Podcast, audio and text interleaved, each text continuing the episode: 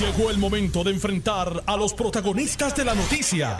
Esto es el podcast de En Caliente con Carmen Jovet. Muy buenas tardes y gracias por la sintonía. Estamos en vivo. Esto es En Caliente por Noti 1630. Me escuchas en la banda AM por el 630 y en la banda FM por el 94.3 FM y por notiuno.com, diagonal TV, audio y video. El programa es para ustedes. Bueno, tengo a la senadora Joan Rodríguez Bebe, senadora por el partido Proyecto Dignidad en línea telefónica. Senadora, buenas tardes. Muy buenas tardes, Carmen, gracias por la invitación. ¿Está debutando conmigo? Eso es así, siempre hay una primera vez, así que yo encantada de acompañarla en su programa. Bienvenida a este espacio. Eh, el doctor eh, sabe que el doctor Vázquez sabe el que siempre le hemos tenido un espacio y se le ha llamado, se le ha requerido su opinión y para mí eso de partidos chiquitos y partidos grandes no existe, son personas electas por el pueblo de Puerto Rico y tengo que escuchar lo que tienen que decir. Senadora, pues ¿qué le pareció a usted la decisión del gobernador de Puerto Rico, Pedro Pierluisi Urrutia, de decretar, como habían pedido los grupos feministas por más de dos años, un estado de alerta nacional por la violencia de género? Pues mira, Carmen, mi posición constante ha sido la de reclamar que el estado de emergencia que el gobernador ya había anunciado que iba a declarar fuera un estado de emergencia inclusivo, dirigido a atender el problema serio que tenemos en el país de violencia generalizada. Eh, no para que se atendiesen las diferentes manifestaciones de violencia de la misma manera, porque eso sería absurdo, sino para visibilizar todas las manifestaciones de violencia que estamos obviamente viviendo como país, para poderlas atender desde sus respectivas particularidades. Esa ha sido, esa ha sido mi, mi, mi llamado, esa ha sido mi posición. Pero senadora, es que aquí está, aquí hay, ya está eso singularizado como un problema de violencia muy específico, la violencia de género, por eso es que hay salas especializadas de violencia doméstica, como hay salas especializadas de drogas, porque aunque es violencia, pero no no es no, no son las mismas causas ni es el mismo tratamiento. Claro, claro, y definitivamente eso es también otro asunto que he puntualizado. No se trata de atender de la misma manera todas las manifestaciones de violencia, porque eso sería un sinsentido. Es decir, y voy a poner voy a poner esto con un ejemplo bastante sencillo. Digamos que un, un individuo tiene cáncer de pulmón y otro individuo tiene cáncer de piel pues no vamos a decir, vamos a tratar a los dos individuos con el mismo tratamiento, porque son cáncer distintos, pero hay que tratarlos a los dos, porque si no los dos pueden morir. Así que en ese sentido, mi llamado ha sido a que atendamos el problema de la violencia desde todas sus miradas, poniendo el apellido a todas las violencias, no por un capricho personal, no por un, no por un llamado, digamos, que sale del vacío, pero sino mirando. Yo entiendo su punto de vista, lo entiendo claramente, pero no entiende usted que es que hay una, un problema que se llama machismo, que hace que muchos hombres piensen que la mujer es su propiedad y que muchas personas, vecinos, piensen que en problemas de marido y mujer nadie se debe meter. Pues mira, o pues personas que le dicen que es que el hombre es la cabeza del hogar porque la mujer es una mera costilla eh, Pues y el hombre es la cabeza y entonces por eso piensan que pueden agredir a una mujer. Pues mira, Carmen, no hay duda que el machismo es una de las expresiones de violencia que tienen que ser atendidas. Es decir, mi reclamo no es contrario al reconocimiento de ese tipo de violencia, ni es contrario a la necesidad de atenderla. Lo que estoy planteando es que mi llamado no surge del vacío, sino de la radiografía del perfil de la violencia en el país. Estamos hablando de que, y solamente para poner esto en lo que ha pasado recientemente, un ejemplo, en los pasados, eh, qué sé yo, 10 días, ni, ni dos semanas, aquí se asesinaron tres policías en el ejercicio de sus funciones, se asesinaron tres jóvenes sin ningún vínculo con el narcotráfico que fueron asesinados a mansalva.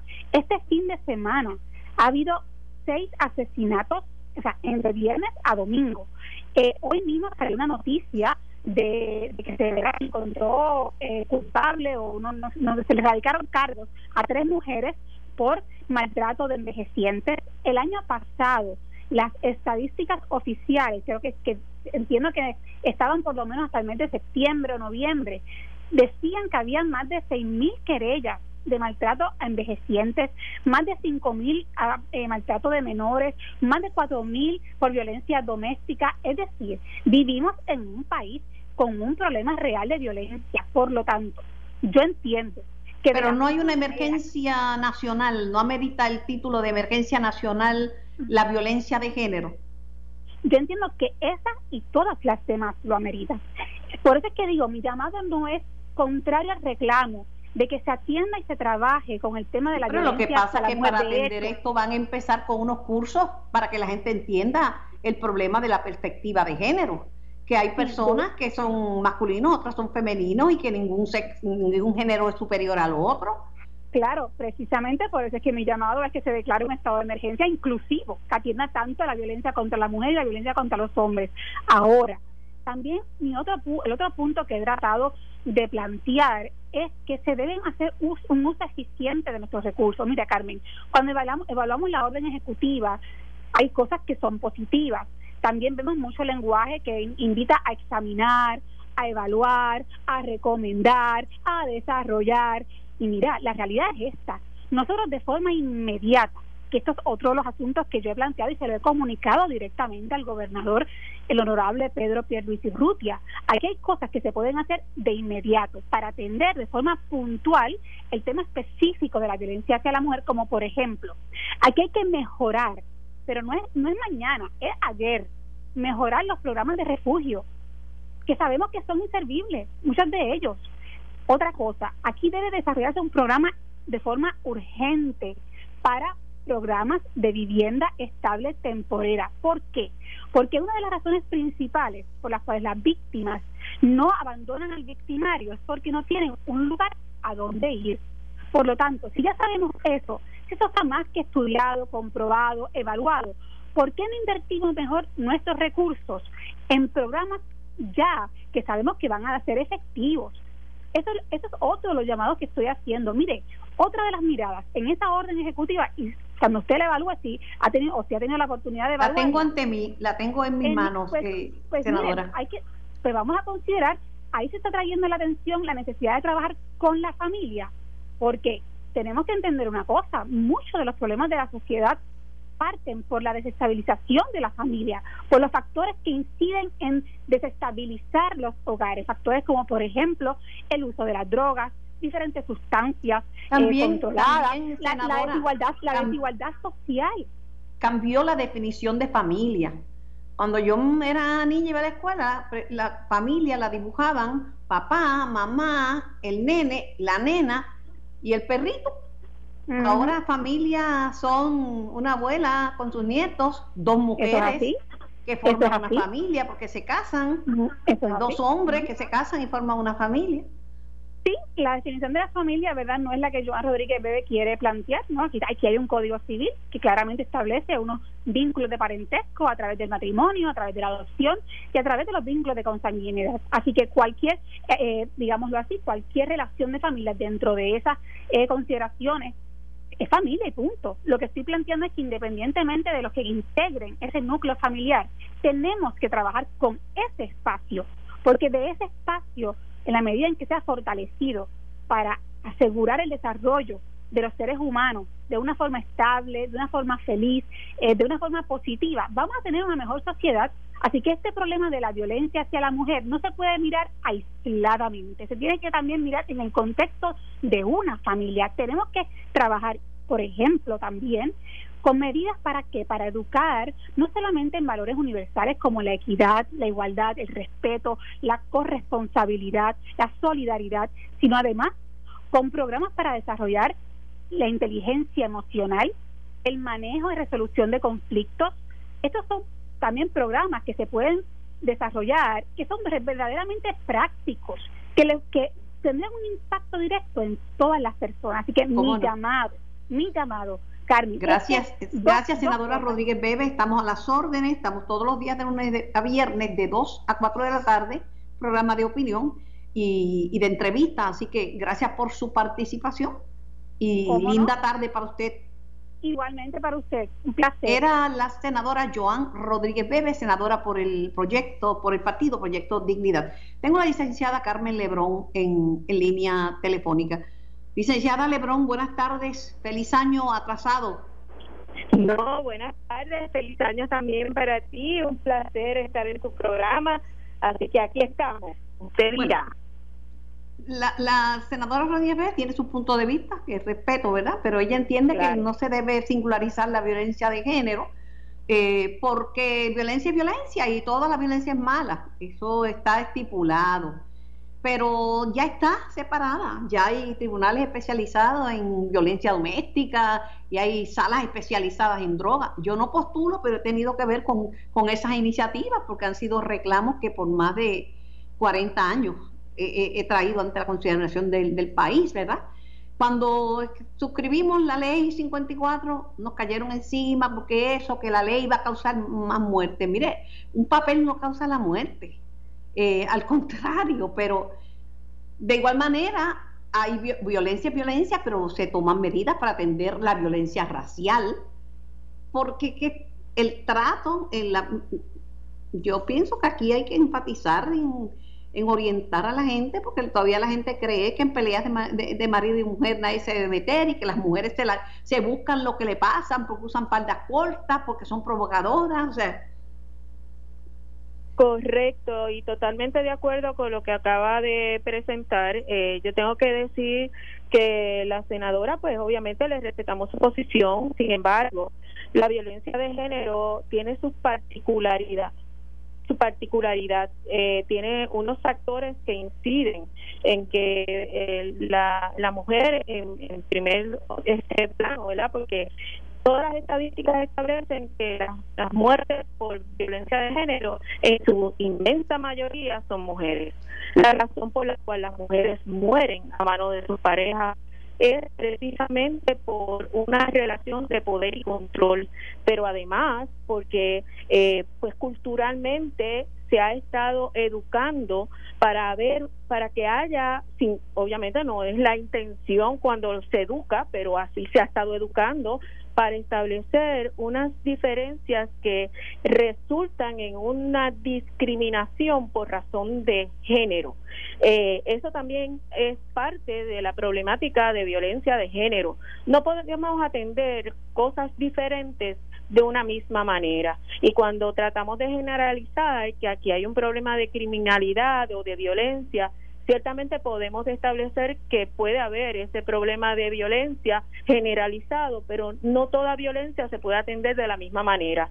A nivel mundial se ha reconocido que hay un problema de eh, violencia de género por el simple hecho de ser mujer y por las condiciones que en que la mujer se ha estado este, eh, desarrollando o viviendo desde eh, eventos de pobreza, elementos de pobreza, eh, falta de, de eh, igual igual oportunidad en los empleos y, y, como eso muchos más que le podemos sí, se sabe mire de una manera bien sencilla dos centavos de análisis la cara de la pobreza es femenina eso es así. La palabra pobreza es una palabra femenina y la cara de la pobreza es la cara de una mujer. Las mujeres tienen menos del 1% menos del 1% de los bienes del planeta Tierra. Menos del 1%. Y claro, la gente me decía, ay, pero hay tal mujer que es presidenta de una corporación y hay tal mujer que es millonaria. Minorías. Cuando usted divide, la mujer es la más empobrecida del planeta. Correcto, y es la que menos oportunidades tiene para salir de la pobreza. Y que, que obviamente ante esa situación tiene menos recursos también para defenderse ante una situación de violencia, sobre todo de violencia que viene y se genera de su pareja en quien ella confía y estableció una relación inicialmente con ella. Este, así que no podemos establecer esto es un elemento más de violencia o esto es parte de la violencia que vive en Puerto Rico. Ciertamente es parte de la violencia que se está viviendo en Puerto Rico, pero es una violencia distinta con factores distintos que debe ser atendida de forma distinta y por eso hay tantas instituciones que le proveen servicio a las mujeres. Yo tengo que decir, yo estoy eh, más que complacida en el sentido de que se haya reconocido una emergencia nacional. Ah, yo se lo aplaudo.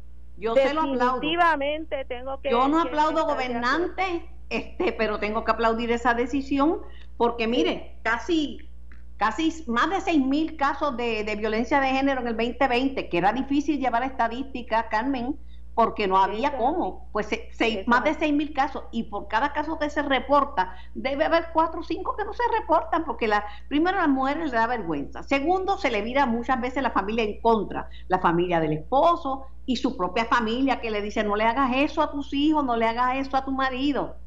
Este, y no lo reportan. Y el proceso en sí ahora mismo, yo que lo litigo todos los días, tengo que decirte que la, muchas veces hay poca sensibilidad en ese proceso para atender las circunstancias, por lo tanto la mujer cuando llega, muchas veces llega decidida a tomar decisiones, pero el mismo proceso hace que ella termine... O, una mirada, una mirada de esas que tumban coco de un miembro de la familia o, del propio agresor es suficiente para que cambien de opinión, una mirada. Correcto. Y, que no se crean nada, ¿no? Porque eh, esas mujeres son fuertes. Eh, claro, tú, si yo me dicen, si tú llevas un caso de violencia doméstica, le van a preguntar al hombre que, que si tú le diste, porque tú eres una persona no tiene que ver con la fortaleza, no, tiene que ver con la relación eso es así. Eh, y qué bueno que, que traes ese ejemplo porque podemos... Porque me lo han dicho en mi cara. Me dice, muchacha, si, si, tú ya hablas de violencia doméstica, te van a preguntar que, a quién tú le diste, porque tú eres fuerte, tú te sabes defender. A mí me lo han dicho también. Y la realidad es que podemos ser mujeres muy poderosas, tener posiciones altas, ser independientes económicamente y caer en una situación de violencia doméstica por lo complicado que es eso. Carmen Lebrón, cuando no tenía nombre ni apellido, yo fui víctima de violencia doméstica. Y me, me, pues decían que eso era normal, que eso era parte del matrimonio. Sí, sí. Este, pero yo creo, no sé, yo defiendo las salas especializadas de violencia doméstica porque del lobo un pelo. Así es. No son perfectas, no, pero yo quisiera que hubiera más tienen muchas cosas que pudieran irse mejorando y yo creo que se pueden ir mejorando poco a poco, pero hay mucho profesional comprometido, mucho profesional que conoce eh, lo que es violencia de género, que tiene la sensibilidad particular para bregar con estos casos, que están dispuestas, disponibles para seguir trabajando en pro de eliminar este mal que sabemos que es bien difícil de atender, pero que con voluntad, con, con como hizo hoy el gobernador, como hizo ayer el gobernador, reconociendo que es un problema, porque si no lo reconocemos no lo podemos Te digo más, Carmen, te digo más. El hecho de que se incluya la designación de un oficial de cumplimiento me da un poquito de esperanza. No se va a acabar el problema. Este problema es consono con la naturaleza humana y es más viejo que el frío y es generalizado. Este problema es universal. Pero podemos dar los primeros pasos para reconocer y para que las personas, hombres y mujeres, sepan prepararse y sepan lo que es una agresión, sepan que el amor no tiene que, venir eh, acompañado de amenazas, ni de título de propiedad. Me pertenece, es mía para siempre, un mío para siempre. No, eso no existe. Correcto. Yo, yo lo felicito, honestamente. Yo también, yo también y pienso que si de verdad vamos a proponernos trabajar con esto, tenemos que velar porque haya cumplimiento, tenemos que velar porque haya este algún tipo de sanción cuando no se cumpla y tenemos que velar porque la educación se comience a todos los niveles precisamente para evitar que se esté hablando que esto es una situación más dentro de la violencia doméstica porque eh, cuando no conocemos todos los detalles de lo que es violencia de género podemos pensar que esto es parte de una violencia generalizada y no vamos a particularizar el problema. Así que yo... Yo recomiendo el libro de mi amiga de toda la vida y compañera de luchas, doctora Silma Quiñones, Alerta Roja. Ahí está todo escrito, cómo uno identificarlo y no cuando se casa, desde antes, desde que empiezan las, las primeras salidas y el, y, el, y el noviazgo. Carmen, gracias por tu tiempo y gracias por participar en el programa. Linda tarde. Igual para usted y siempre a la orden. Cuídese Igualmente. Voy a la pausa, regreso con más En Caliente. Estás escuchando el podcast de En Caliente con Carmen Jovet de Noti1630. Y estoy con ustedes hasta las 4 de la tarde por el 630 y por el 94.3 FM. Tengo en línea al infectólogo doctor Humberto Guiot. Buenas tardes, doctor Guiot. Buenas tardes, Carmen, y un saludo a todos los radioescuchas. Gracias por recibirnos. Una pregunta, ¿por qué no se están utilizando los tratamientos con anticuerpos que, pues que, le, que le dieron a Puerto Rico? ¿Es que no funcionan? ¿Es que no saben cómo utilizarlos? Excelente pregunta, Carmen. Los anticuerpos es un tratamiento que se usa para pacientes ambulatorios y en los datos que se ha recopilado de los pacientes que lo han utilizado, eh, lo que se ve es que ayuda a disminuir la posibilidad de que esas personas que reciben los anticuerpos eventualmente tengan que ser hospitalizados porque se empeora la condición del COVID o que tenga repercusiones eh, severas o graves como por ejemplo que fallezca o que necesiten usar un ventilador mecánico. Pues con más razón para dárselo. Claro, entiendo yo que a lo mejor una porque es un misterio por qué no se están usando tanto como esperábamos. Entiendo yo que uno de los retos es que, aunque es para pacientes ambulatorios, en un principio la distribución se hizo a través de los hospitales y los hospitales tenían que identificar un área en donde pudieran recibir a pacientes ambulatorios, administrar el medicamento que se administra durante una hora en infusión y después se monitorea por una hora adicional y el paciente se puede ir de alta. Entiendo yo que a lo mejor uno de los retos que ocurrió es que causaba cierta confusión el hecho de que siendo un medicamento para pacientes ambulatorios, la distribución fue a través de los hospitales porque se utilizó el esquema de distribución que se utilizó para la distribución del medicamento Remdesivir, que es el único tratamiento que tiene indicación del FDA hasta ahora para el COVID. Sin embargo, ahora, Pero el Remdesivir se, se, pone, se utiliza en el hospital, no se utiliza exactamente, ambulatorio. para pacientes hospitalizados. Sí, igual que el plasma convaleciente, también se utiliza en pacientes hospitalizados. Así que entiendo yo, tratando de dilucidar por qué no se ha maximizado el uso del producto, que es muy bueno según la data preliminar que, tenemos, eh, entiendo que uno de los retos es ese, el entender que, que aunque se utilizó eh, el ambiente de hospital para administrarlo es en pacientes ambulatorios. Mire, doctor, si fueran vacunas se hubieran dañado.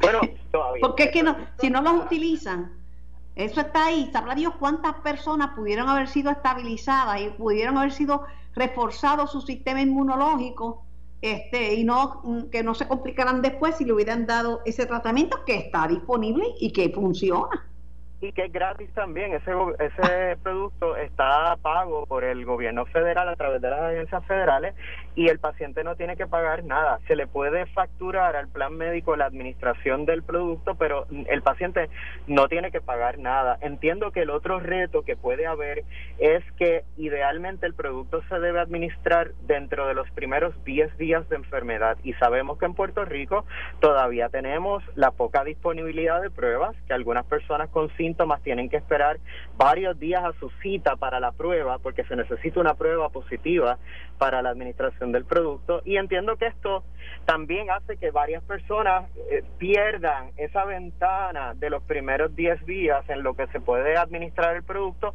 porque tienen poco acceso a pruebas diagnósticas. Es increíble, es increíble. Pues están criticando la vacuna en Puerto Rico, algunos líderes comunitarios, pero yo lo que puedo decir, doctor, es que no es la vacuna en Puerto Rico, es que las 40 mil dosis que nos llegan son muchas. Hay, hay lugares donde no ha llegado ni una dosis. Sí, nosotros tenemos una fortuna definitivamente por ser una jurisdicción de los Estados Unidos, tenemos acceso a la vacuna y gratis. Sabemos que hay áreas por mejorar. Lo ideal, idealmente a uno le gustaría haber podido vacunar a todo el mundo en poco tiempo. Obviamente todavía no tenemos todas las dosis que se necesitan para todas las personas, pero si nos comparamos con otros países, ciertamente estamos haciendo un avance. Ningún país va a tener todas las dosis. Es, mire, Biden, que dice que va a tener 100 millones de dosis en, en, 100 días, bueno, ojalá, pero no las va a conseguir, no las va a conseguir porque es que la producción de vacunas, la demanda ha sido tan grande que no hay suficiente a, Pfizer, Italia está demandando a Pfizer porque no le llegaron las vacunas. Y eso es lo otro que no depende simplemente del presidente de los Estados Unidos, depende de la empresa privada, depende de la producción, de que no hayan fallas en la producción del producto eh, y, y entonces también depende de que cada vez más compañías saquen nuevas plataformas de, de vacunas para aumentar la disponibilidad de la misma. Estamos esperando ahora en febrero que probablemente salga la de Johnson Johnson y más adelante podría salir la de AstraZeneca que ya se está usando en algunos La de AstraZeneca que tenían una fábrica en una farmacéutica en Argentina donde las producían la en, en India, donde producían la vacuna, hubo un incendio horrible y eso atrasó el proceso de vacunación en India. Pero la verdad, yo creo que lo que yo pienso es que debieron haber vacunado primero a los ancianos, junto con los profesionales de la salud, a los ancianos, que hayan estado muy tarde y son demasiados los ancianos que han muerto y que seguirán muriendo porque todavía no están vacunados. Bueno, ahí entiendo que también una de las situaciones que ocurrió es que depende nuevamente de la industria privada. En ese caso se le otorgó un contrato a la farmacia Walgreens y CVS y sabemos para, para que hicieran, eh, pudieran ayudar o dar apoyo al, a la vacunación en pacientes, sobre todo en, personas que están en instituciones de cuidado prolongado. Y sabemos que hubo un retraso porque no empezaron hasta la primera semana de enero a hacer esa vacunación y eso no depende necesariamente del gobierno o del presidente. Eh, no, eso es un contrato privado de ellos directamente con federal.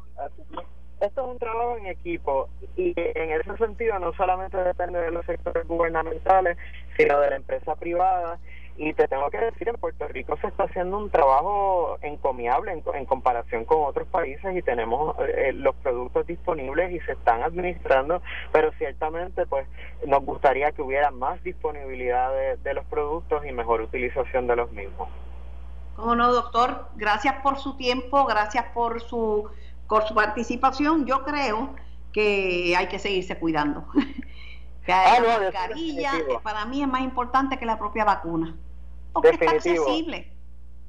Definitivo, y aunque nos vacunemos, tenemos que seguir usando mascarillas porque no sabemos si podemos ser portadores asintomáticos, si podemos estar en el porcentaje de falla de la vacuna o si a lo mejor tenemos una variante para la cual la vacuna no funcione, que eso podemos hablar en otra intervención, pero ciertamente hay que seguir distanciamiento físico, lavado de manos frecuentes y uso de mascarilla en todo momento que salgamos a público.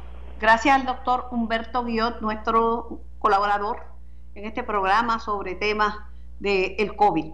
Tengo a otro colaborador nuestro, a Antonio Rosado, economista. Tony, buenas tardes. ¿Cómo estás, Carmen? Pues bien, bien, para el tiempo. Gusto de saludarte. Tony, eh, se está hablando de Biden está súper interesado, ya firmó la orden para elevar el salario mínimo federal a 15 dólares la hora. Yo quisiera que fuera a 20 o a 25. Para, los empleados, para los empleados del gobierno federal. Federal, federal. Pero en Puerto Rico también, tú sabes que se intentó por parte de Ricardo Rosselló, que él hizo una orden ejecutiva para que los de que tenían contratos con compañías que recibían fondos federales para la reconstrucción y para la rehabilitación de Puerto Rico cobraran 15 dólares y eso nunca se dio. Lo que pasa es que eh, cuando tú haces las cosas out of the blue, te las sacas de la manga, no funciona.